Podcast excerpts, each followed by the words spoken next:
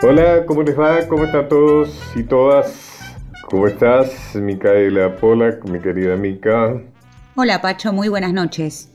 Hoy vamos a, con tiempos tan electorales, vamos a hablar hoy, más tarde con Alberto Letieri, sobre, justamente sobre la ley eh, conocida como ley Sáenz Peña.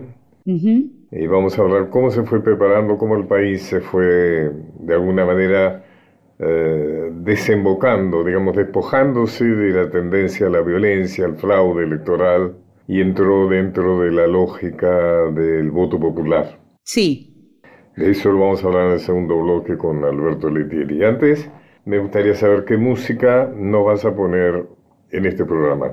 Bueno, vamos a escuchar música electoral justamente para ponernos en clima con lo que van a hablar con Alberto, con los tiempos que corren en nuestro país, ya que se largaron las campañas, así que vamos con eso. Eh, qué buena idea, música electoral. Puedes empezar por alguna, ¿no? Podemos empezar por alguna. Sí, arranquemos por Perucho Conde, que es un venezolano que nos trae con mucho humor, él es letrista, es compositor, pero también es humorista y nos muestra un poco con algún sarcasmo cómo los candidatos muchas veces se alejan de, su pueblo, ni siquiera cuando ya asumen el poder, sino que en la propia campaña. Vamos a escucharlo, tiene mucho ritmo y es divertido.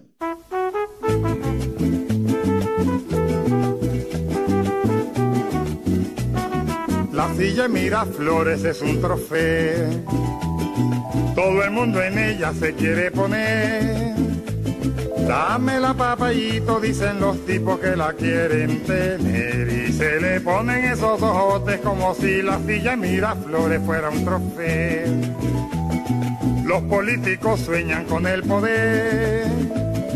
Los candidatos todos se vuelven locos porque voten por él para sentarse y regocijarse estar en la silla Miraflores que es un trofeo y los Adecopan, los de Copey también, pues cada uno quiere el poder para él y los demás están que no saben qué hacer porque ellos saben que van a perder. Yo conozco un candidato que canta así. Yo presidente quiero ser y eso me desmelea y eso me desmelea. Yo presidente quiero ser, yo presidente quiero ser, y eso me desvelea, y eso me desvelea. Yo presidente quiero ser. No hay adeco sin copellano, dijo Perucho el gitano, y aquí va. Petróleo Petróleo yo podré vender al precio que yo quería, al precio que yo quería. Petróleo yo podré vender. Yo presidente quiero ser, y eso me desvelea, y eso me desvelea. Yo presidente quiero ser. Vamos todos con el voto para ver quién coge el coroto y dice billetes Billetes, ¿cuánto voy a ver? Y a ver que se me pegue ya, y a ver que se me pegue ya. Billetes, ¿cuánto voy a ver? Yo presidente quiero ser, y eso me desvelea, y eso me desvelea. Yo presidente quiero ser. Ahora me toca a mí.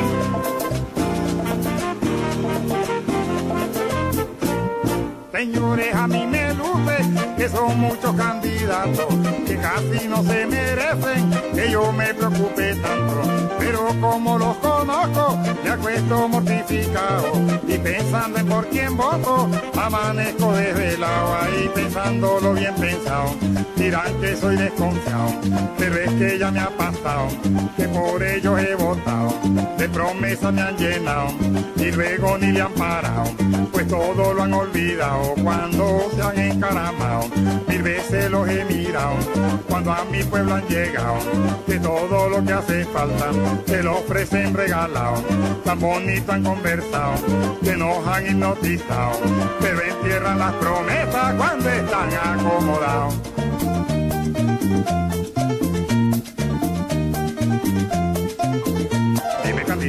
Que es lo que prometes, y voto por ti. Desde que empezamos hasta donde vamos, siempre ha sido así. Yo con ese voto te doy a coroto, pero sin mentir. No digas ahora que tú si eres bueno, no me hagas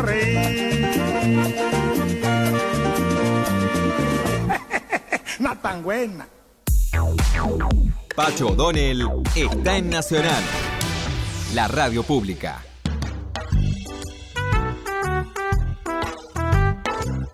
La historia argentina está llena de anécdotas eh, muy interesantes. Y quizás mi situación de que, mm, eh, digamos, eh, corro por varios andariveles, también el dramatúrgico y también el literario, a mí me interesa mucho la historia argentina como relato. En eso soy seguidor de mi maestro Pepe Rosa, José María Rosa, que hizo de su enciclopedia Historia Argentina, un relato, un inmenso relato apasionante de leer.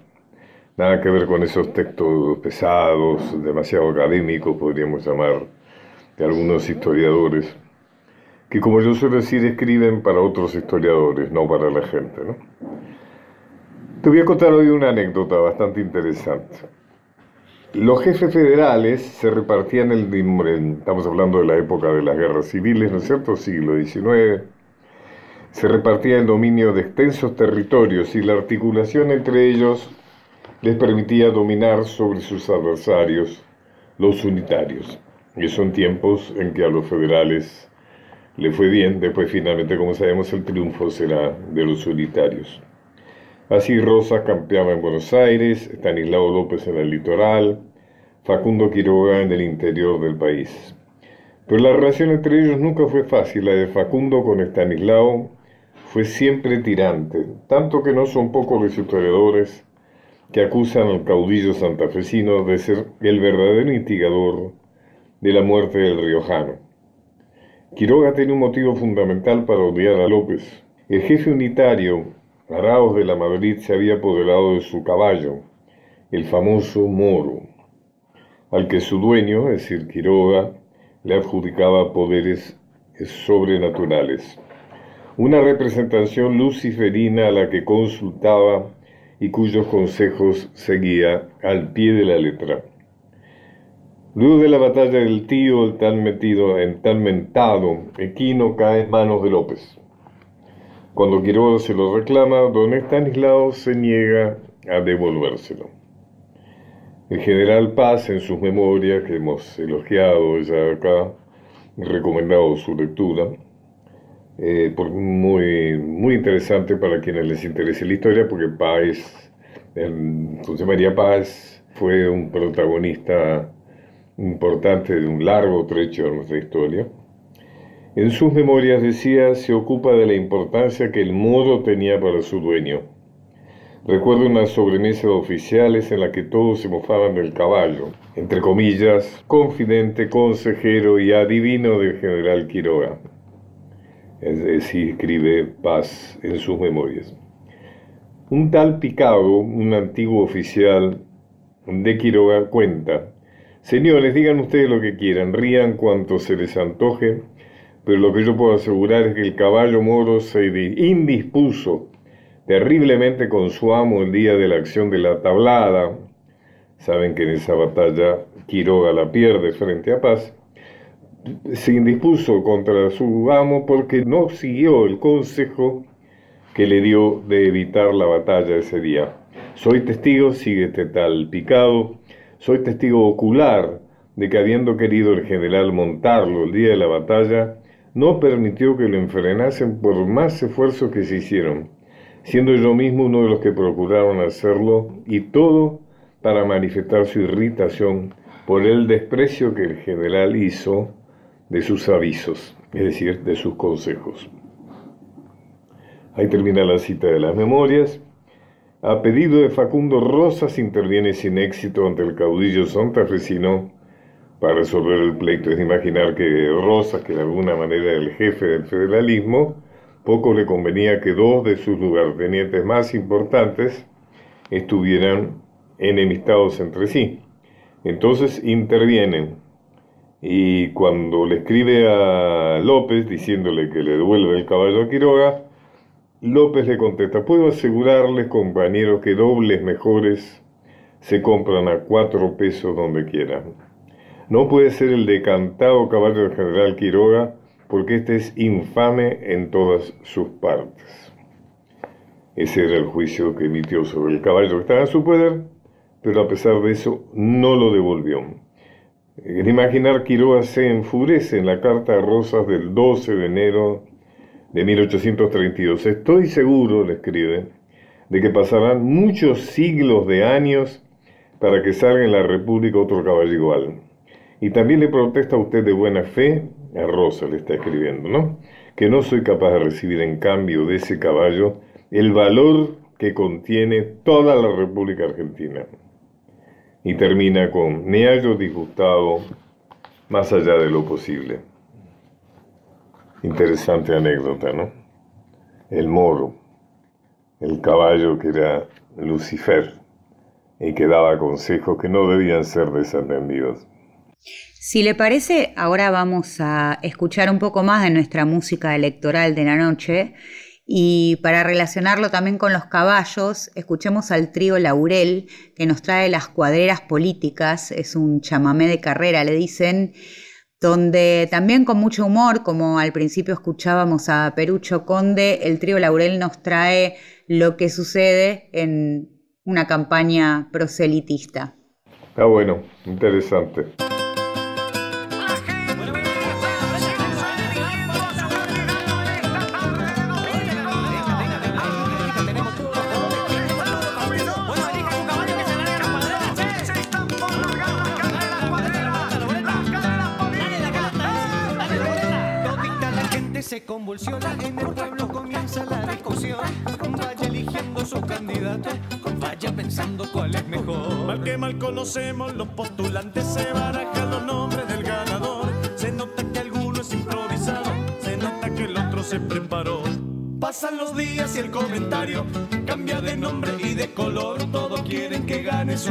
Candidato y si reparte la torta mucho mejor. Vaya eligiendo su candidato para la cuadrera de los domingos. Vaya eligiendo su candidato, vaya pensando cuál es el mejor.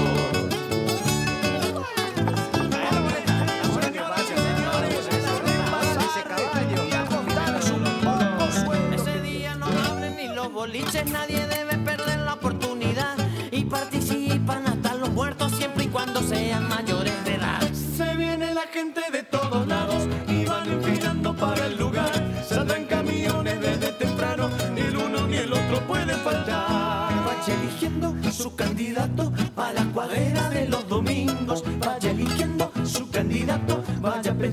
cuál es el mejor. Vaya eligiendo su candidato para la cuadrera de los domingos. Vaya eligiendo su candidato, vaya pensando cuál es el mejor.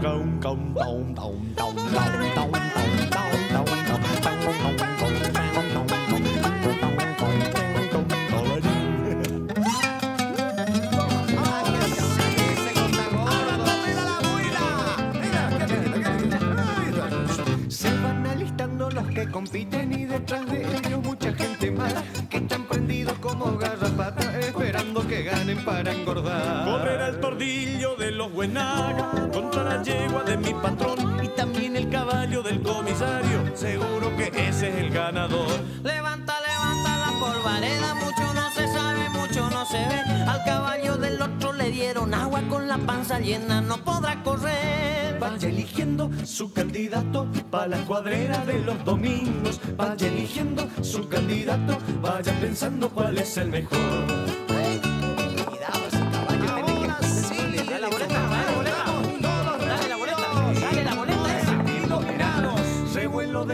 Y de boletos, el que hace trampa siempre ha de estar. Algunos detalles de la carrera fueron arreglados antes de largar. Pero qué linda que son las cuadreras, ojalá que nunca vayan a faltar. Para que en el pueblo siempre haya fiesta, esa fiesta de la civilidad. Vaya eligiendo su candidato para las cuadreras de los domingos. Vaya eligiendo su candidato, vaya pensando cuál es el mejor. Vaya eligiendo su candidato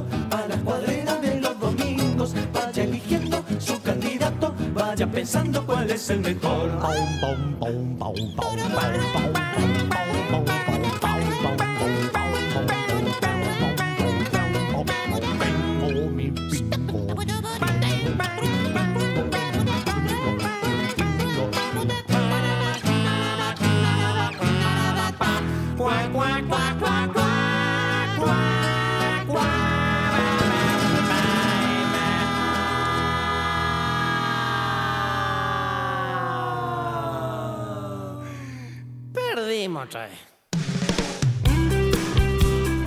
Una hora transitando los caminos de Pacho O'Donnell por Nacional. Continuamos con Los caminos de Pacho O'Donnell.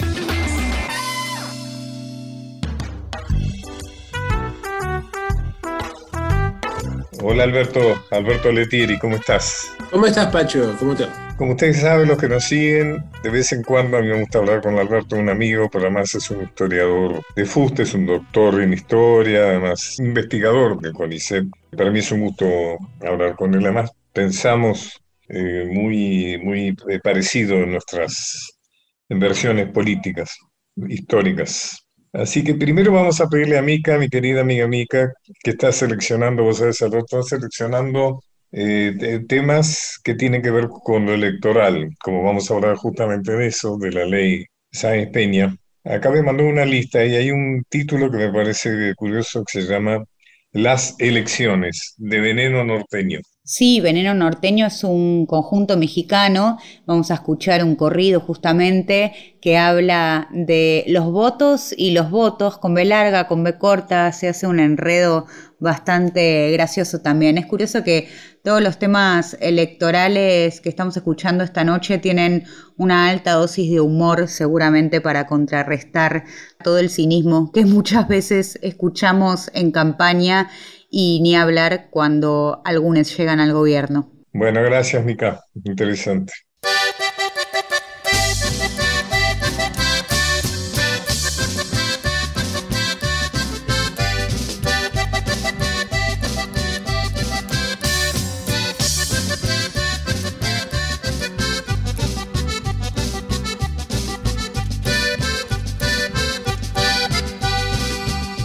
Llegaron las elecciones, todos fuimos a votar.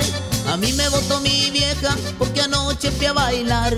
Qué vieja tan desgraciada, no me quiso perdonar. Que andando estrenando botas, yo me fuera a parandear. Bota de votar, bota de botón, bota de votar al compás del acordeón. Bota de votar, bota de botón, bota de votar al compás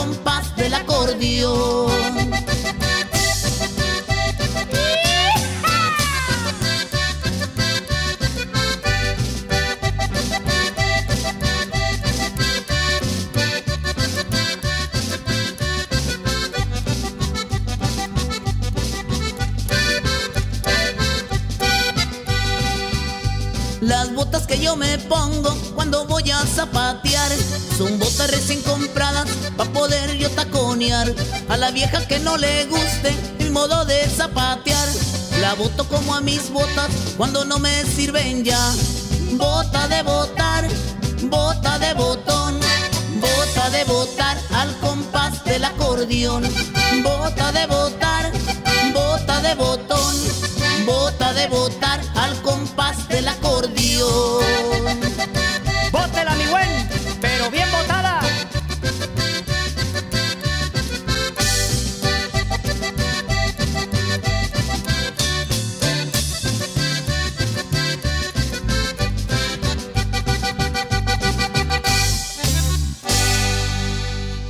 Caminos de Pacho O'Donnell.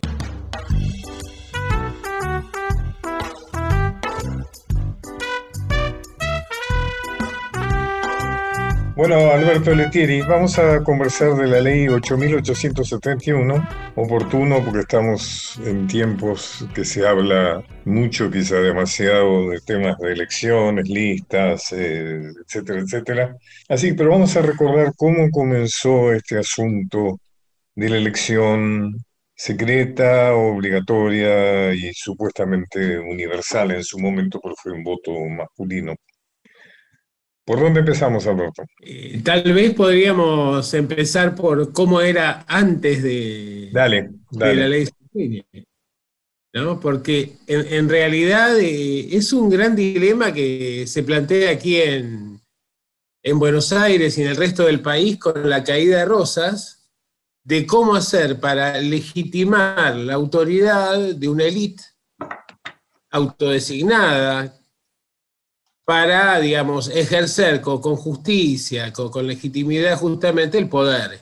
Y entonces la, práctica que se había implementado era la del fraude, es decir, existía pues, por la Constitución Nacional y ya desde 1821 en Buenos Aires y, luego en el resto de las provincias el sufragio universal. El problema era que era un sufragio universal en la letra, pero no en la práctica. Y básicamente un pequeño grupo de, esa élite que concentraba el poder económico, social, cultural y también judicial, político, decide, eh, digamos, legitimarse a través de elecciones, pero las elecciones no eran de ningún modo, digamos, un espacio de participación abierta, sino que ahí había una fauna muy particular de, todos aquellos que, formaban parte de, del, de, este proceso de elaboración del fraude, ¿no? Era voto además. Eh, hasta la década de 1870 sí, después, digamos, para tratar de, porque como había tantas críticas, incluso siempre de los derrotados, eh, se planteó el voto con, el sufragio con sobre eh, a partir de las elecciones de 1873 en, Buenos Aires y, luego en el resto del país, pero tenía una particularidad y era que el sobre tenía escrito el nombre del votante. Entonces se introducía el, sufragio en una urna con el nombre del votante para de ese modo, luego cuando se hacía eh, el escrutinio, se, asignaban los votos. Además, la lectura del sobre muchas veces se hacía en voz alta, ¿no? O sea que ya no era voto cantado, pero no estaba muy lejos de ese voto, ¿no? En muchos casos. Eh, claro, lo que pasa es que era muy peligroso ir a votar, porque según con, digamos, por quién uno votara, es decir, antes de, que se estableciera el voto con, este sobre, eh, era voto cantado, pero la particularidad era que en principio había que ser argentino, mayor de edad, como para poder participar, pero en la práctica no había documento, razón por la cual había una primera cuestión que era la acreditación de la identidad. Entonces... Los padrones se hacían a Piacere, ¿no es cierto? No, no. Los padrones se habilitaban cada cuatro años y eran, eran el padrón, si bien el sufragio universal había que inscribirse previamente. Entonces, si uno no se inscribía, por cuatro años no podía votar. El problema era que era muy peligroso estar inscrito en el padrón porque enseguida pasaba a ser un poco el objeto de, atracción de, las facciones que competían. Entonces, podía uno terminar como Martín Fierro en la frontera, si se sospechaba que se iba a votar por la, facción incorrecta o en contra del poder que estaba establecido. Y luego la, otra cuestión era que en general, si bien era un voto individual, se iba a votar en grupo por protección. Entonces había toda una escena de eh, emboscadas urbanas, de luchas con, con cascotes, con cuchillos, con revólveres, hasta llegar al lugar de la elección. Y el primer paso era tomar el control de la mesa, porque en realidad se designaban las autoridades cuando se abría la jornada electoral, entre los presentes. Pero llegar a estar ahí presente implicaba haber sorteado todas estas emboscadas, agresiones, el pasar la noche en, la cárcel, eh, en el caso de que no, no fuera un votante muy seguro. Entonces, eh, tener el control de la mesa garantizaba luego que los que estaban en la mesa acreditaban la identidad de los votantes. Entonces venía alguien y se encontraba con que ya había votado, o alguien a quien le decían que no era la persona que decía ser, o alguien a quien en la mesa decían, sí, sí, yo lo conozco, este es tal, y después resulta que no lo era.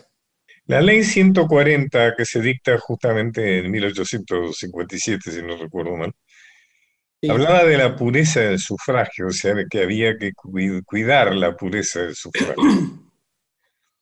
Algo de eso está en Alberdi, ¿no? En Alberdi también, o sea, de alguna manera, o sea, que había que cuidar de que no votara cualquiera, ¿no? Que la votación tenía que ser de alguna manera muy reservada para ciertas personas. Mira, Alberti lo que planteaba era que él estaba en contra del sufragio universal, él quería un sufragio para la población educada, un voto censitario, planteaba que había un gran riesgo de abrir el sufragio a todo el mundo porque eh, podían terminar ganando versiones o propuestas políticas que nos retrotrajeran a la época del rosismo, según. Entonces, ahí estaba la, primera cuestión, que era un voto que tenía que ser universal en la letra, pero restringido en la práctica, es lo que él plantea. ¿no? O sea que estaba de alguna manera estimulando el fraude, claramente. Ahora, el punto es de la pureza del sufragio, es porque desde que cae Rosas en adelante, la práctica del fraude fue sistemática. Entonces, ya en las primeras elecciones, en las cuales Urquiza intenta normalizar la provincia de Buenos Aires, eh, empezando por la sala de representantes, Mitre le hace un fraude impresionante volcando en el padrón de, muertos de, cementerio. Claro. Entonces, claro, y esto es un tema que se trae permanentemente a la memoria cuando, cuando Mitre explica después en la legislatura, en la sala de representantes, como se llamaba, eh, la elección y dice, qué espectáculo tan maravilloso estos muertos que se levantan de sus tumbas para dar vidas a las instituciones de la República. ¿no? Entonces, lo admite de hecho. Lo que importaba era ganar la elección como se pudiera, porque en realidad era una forma de llevar la guerra a un escenario un poco más civilizado de las elecciones. Digamos que eran los dueños del país, ¿no? Que era Mitre, Roca, de alguna manera también Pellegrini. Fíjate, Alberto, te confieso que estuve escribiendo un artículo para Página 12, donde reflexiono sobre cómo interviene, cómo, o cómo debería intervenir de alguna manera también la interpretación psicológica o psicoanalítica de los hechos históricos. Y un ejemplo que yo tomo es el hecho de preguntarnos por qué fue Roque Sáenz Peña, el tipo que llevó adelante este asunto del, del voto popular.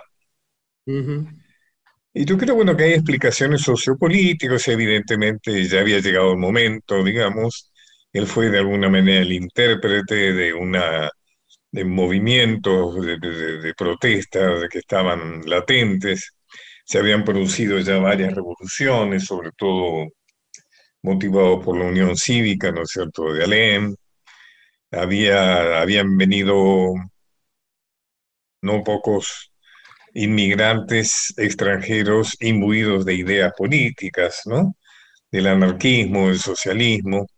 O sea que evidentemente había que darle una salida a todo eso, una salida institucional, no solo porque correspondía, sino también para descomprimir la situación, ¿no es cierto? Para que ya de esa manera se evitaran, digamos, más sublevaciones violentas armadas. Pero la pregunta es ¿por qué Roque Sáenz Peña? ¿Y por qué no otro? El tema es que Roque Sáenz Peña llega al presidente 20 años después de, haber sido un candidato con serias posibilidades de haber llegado a la, a la presidencia. Es decir, era un hombre joven, había, era principal figura de los modernistas, que era una fracción progresista, diríamos, del Partido Auténtico Nacional, Autonomista Nacional.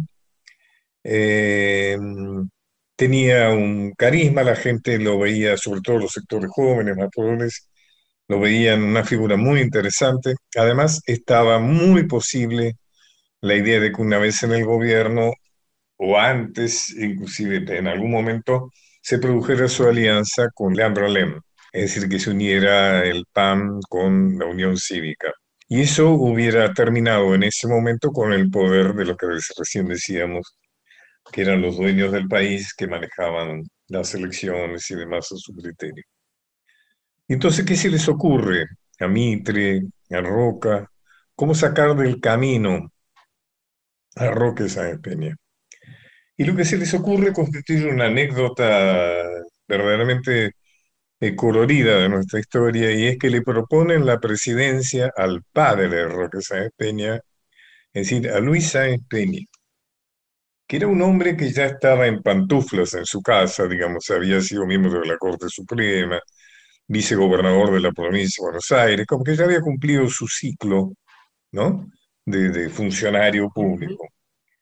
Y acepta, sorprendentemente acepta, lo convencen por el lado de que iba a venir una anarquía y de que él era la única persona capaz, de alguna manera, de impedir eh, la anarquía y que entonces le, pedían que hiciera, que por favor se viniera a, asumir la presidencia.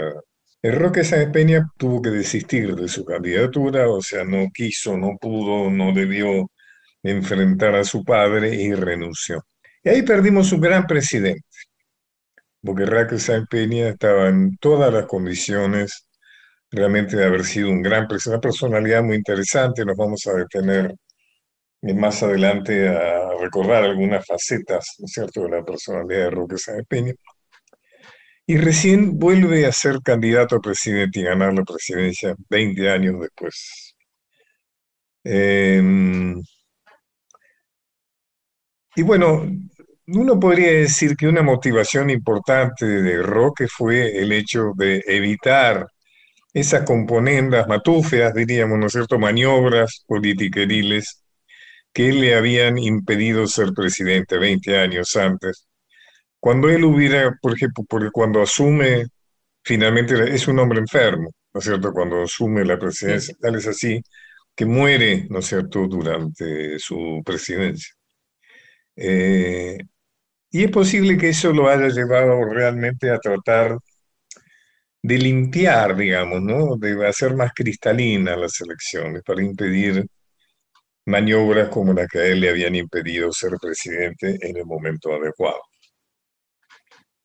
Eh, sí, sí, en realidad, mira, el proyecto de reforma de Sáenz Peña ya va tomando cuerpo para esa primera postulación, porque acá tenés dos antecedentes que son importantes, o por lo menos. El primer antecedente importante que tenés es la, lucha entre Buenos Aires y el Estado Nacional eh, en 1880 y luego la Revolución del Parque en 1890, que tenían como finalidad, o una de sus finalidades en el fondo, era justamente el tema de acabar con el fraude, porque se había dado un cambio social muy importante. Entonces, se habían establecido los sindicatos, había una presión importante del movimiento obrero, las clases medias se habían consolidado mucho, eh, también eh, había un acceso más, generalizado de, de los sectores medios a la universidad y encontraban un límite para su participación en este sistema del fraude. Cuando se produce la revolución del 90, con, la caída de Juárez Selman y demás, queda claro que el nivel de, confrontación y de ruptura que hay al interior de, esa élite, con, con, la amenaza de las clases medias y de los sindicatos, va a llevar a conflictos constantes. Entonces, Peña ya va con un plan de reforma en el cual, como muy bien decías vos, se planteaba la, alternativa de un acercamiento con Alem, porque ellos formaban parte los dos de lo que había sido el Partido Republicano, que era un movimiento de reforma que había surgido de la Universidad de Buenos Aires en la década del 70, dentro del autonomismo de Alcina, que estaba prohijado por Vicente Fidel López.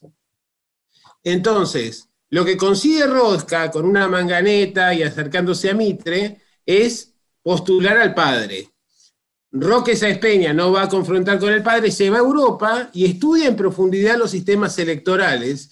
Y en el medio pasan las tres revoluciones radicales, estuvieron, que conmovieron y estuvieron a punto de, a ver, de, generar una revolución con acceso al poder concreta, que no se hizo simplemente porque se produce la, la defección de Irigoyen que termina con el suicidio de Alem en el medio, porque esa era una, una revolución que, estaba a punto de, imponerse. Entonces, eh, la bandera era que había que eh, abrir, que había que limpiar el sistema electoral. Y básicamente lo que vamos a ver es que nuevamente en el medio aparece una nueva presidencia de Roca, pero ya la fractura de esa oligarquía era muy grande, los negocios confrontados, cruzados, los intereses económicos, las presiones de las clases medias, de los sindicatos, llevan a la necesidad de una reforma. Entonces, ni bien gana la elección, lo primero que hace Roque Sáenz Peña es dialogar con Hipólito Yrigoyen. La y plantear reunión, La famosa reunión donde Irigoyen le promete que si se propone y se, sanciona la ley electoral, bueno, el radicalismo se compromete a no llevar adelante más revolución. Así es. que Sáenz Peña se compromete a efectivamente llevar adelante la ley electoral. E incluso más, en esa reunión Sáenz Peña le propone a Irigoyen que firmen juntos el proyecto de reforma. E Irigoyen le dice que no, porque más allá de las buenas intenciones, Roque Sáenz Peña había sido también un producto del fraude. Entonces le dice, yo lo acompaño, no hago más revoluciones y usted se compromete a que va a sacar este proyecto. Y efectivamente eso es lo que sucede. Hay que reconocer que, generalmente no, no se lo reconoce, pero que un factor muy importante del, del, éxito, digamos, de, de, la, de, esta ley, de la sanción de la ley, se le debe mucho a Indalecio Gómez, ¿no? Exacto. Porque inclusive que fue quien llevó el peso de las discusiones en, diputados, senadores, ¿no? O sea, eh, sobre todo además porque, como dijimos, eh, Roque estaba ya bastante enfermo y demás, ¿no? Pero fue realmente una... Algunos dicen que debería ser ley Roque San y Indalecio Gómez, ¿no? Como reconocimiento. determinante. Sí, sí, sí. Un papel determinante. Hay dos antecedentes, Pacho, igual que hay que tener en cuenta. 1901, ley del servicio militar obligatorio. 1904, ley de residencia. ¿Qué es lo que marcaba él? Pero son importantes ¿por qué? Porque con la ley de servicio militar obligatorio, no solo se pretende disciplinar a buena parte de los niños y los jóvenes argentinos que quedaban fuera del sistema educativo y darles un marco de autoridad, encuadrarlos, y 1904 la ley de residencia que permitía expulsar directamente a los inmigrantes que participaran de actividades políticas o sindicales. Entonces, esto ya muestra que el clima social era un clima desbordante, efervescente, muy complejo. Legitimaba el padrón, porque eso pasaba a ser el padrón, digamos. Claro, porque ahí estaba el punto. El padrón era uno de los secretos de la estructura del fraude. Entonces, al contar con ese padrón militar, se pensaba que, como lo elaboraban las autoridades militares, no iba a estar, eh, digamos, viciado de las exclusiones o de las manipulaciones que hacían los partidos políticos.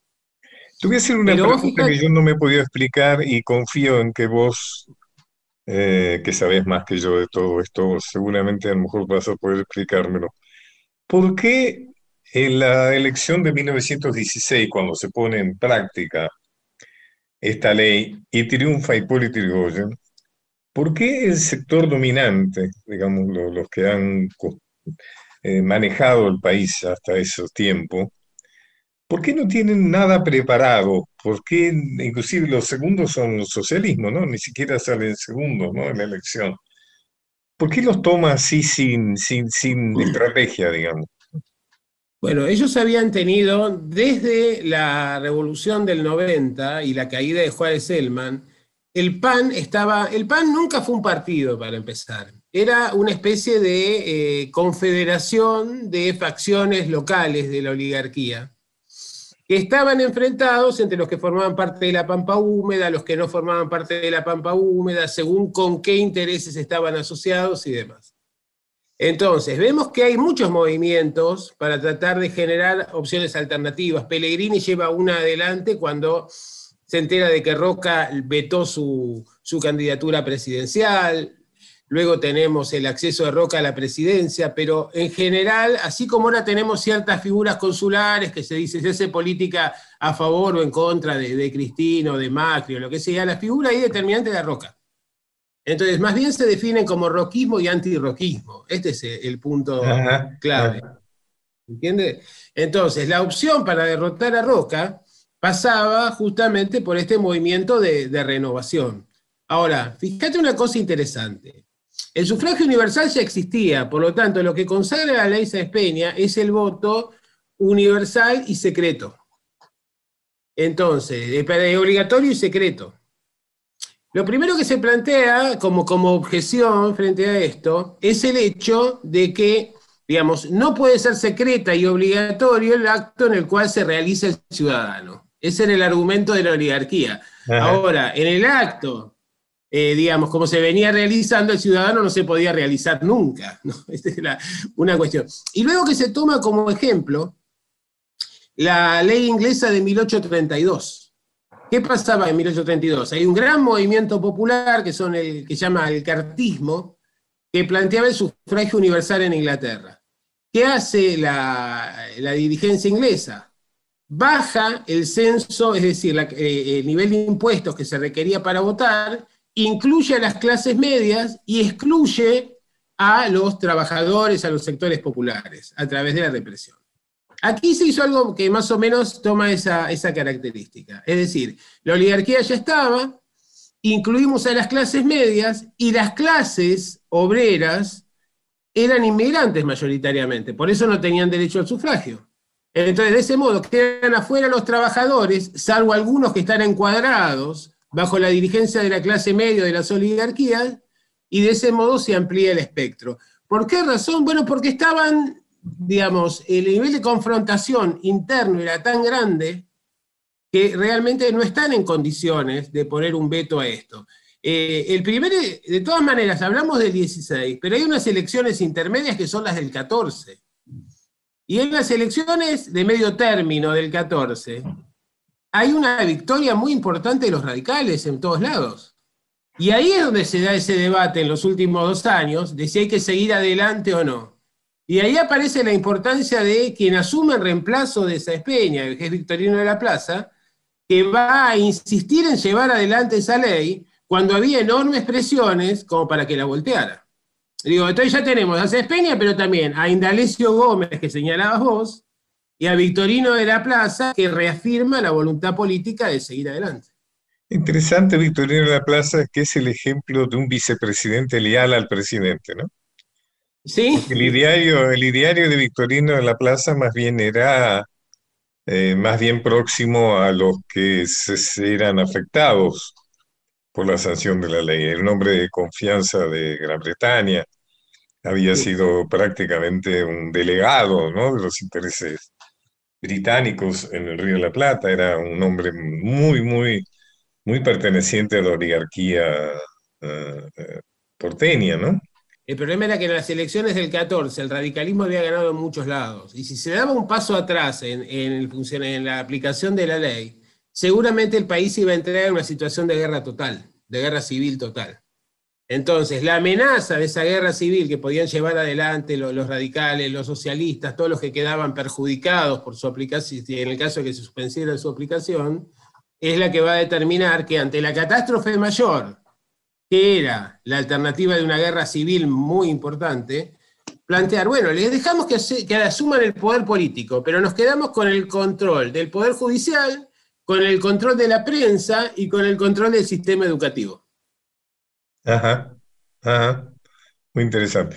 Yo recordaba también, esto da para más, ¿no? Por ejemplo, le dije, bueno, vamos a recordar un poco antecedentes de Roque Sáenz Peña fue un gran americanista, ¿no es cierto?, que lo llevó a, combatir eh, junto con, con, los peruanos en la, en la guerra del Pacífico, ¿no es cierto?, en la guerra de Chile.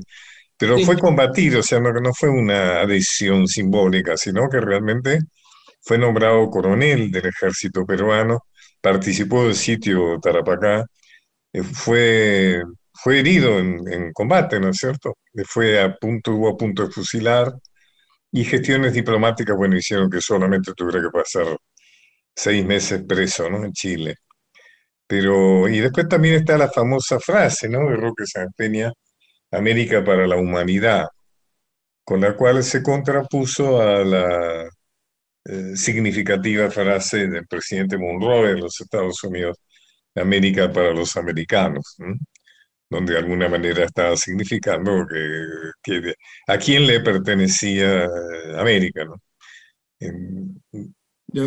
seguramente la afirmación de Roque tenía que ver con eh, la resistencia a perder el área de influencia británica, digamos, ¿no? O sea que de alguna manera hasta entonces había sido predominante y cierta el rechazo, desconfianza a lo que se podría hacer con la dependencia con Estados Unidos.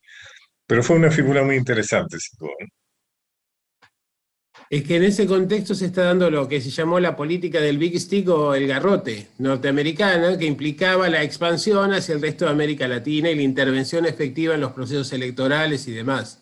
Entonces ahí Estados Unidos sale abiertamente a disputar su hegemonía o la hegemonía británica sobre América Latina y aparecen estas posiciones nacionalistas que en muchos casos lo que encubrían más que nada era eh, la defensa del interés británico más que la, pretensión de un americanismo auténtico. Aunque en algunos hombres de esa élite había algunos que efectivamente consideraban que eh, la Argentina tenía que disputarle eh, la hegemonía sobre el resto de América Latina a los Estados Unidos, ¿no? Y este es el relato de las dos décadas siguientes.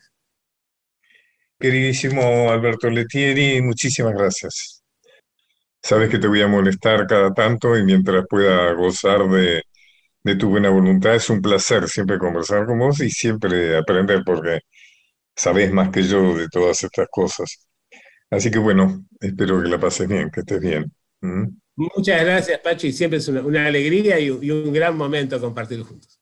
Gracias. Bueno, eh, Mica, nos despedimos con el candombe de Morondanga de Teresa Parodi y Antonio Tarragorrosi. Así es, este candombe también muy divertido para cerrar esta noche electoral o de humor electoral con Teresa Parodi y Antonio Tarragorros, un amigo de este programa. Así que tenga buen fin de semana, Pacho. Hasta el próximo viernes y muchas gracias eh, por acompañarnos. Pues, sí, sí, sí. Ciudadanos Ciudadanos, yo Aristóteles Morondanga, ungido del poder que me da vuestro mandato, me comprometo en esta crucial coyuntura a garantizar. Seguro y te, Morondanga va, prometiéndonos lo que nunca hará. Le gusta hablar, pero nada más, pues su vocación es demanda más. Nadie cree en él, nadie cree ya, nadie más. Cuando puede hacer discursos, los inventan por venir, que parece tan perfecto, que dan ganas de reír. Las angustias no son nuestras, nunca nadie tuvo mal. Con qué mágicas palabras nos cambió la realidad, nos cambió la realidad.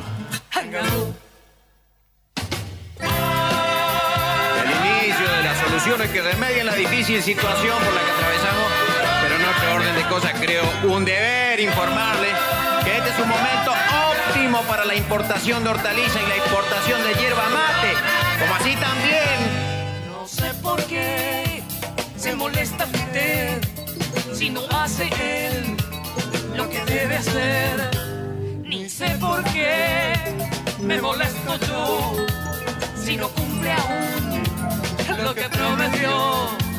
Nadie cree en él, nadie ya, nadie más. ¿Quién se puede hacer problemas si la cosa sigue así? Moronanga ya lo dijo, no hay razón para subir. Que ninguno se preocupe, Moronanga luchará por nosotros ciudadanos. Moronanga de enviar, Moronanga de enviar.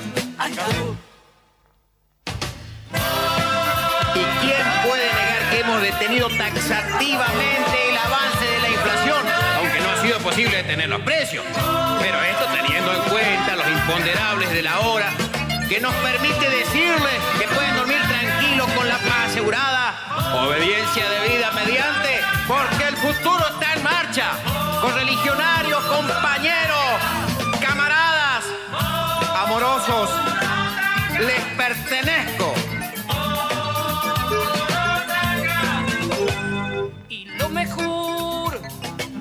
bla bla él lo pronunció con solemnidad. No increpe más, tan de frente usted, escuche bien, Morondanga es fe, nadie cree en él, nadie cree ya, nadie más. Desde tan sutil mandato, la verdad no es como es. Lo que pasa es que nosotros la miramos al revés. Morondanga nos perdona y no deja de luchar por nosotros ciudadanos. Morondanga es claridad, Morondanga es la verdad. La claridad está la participación, pero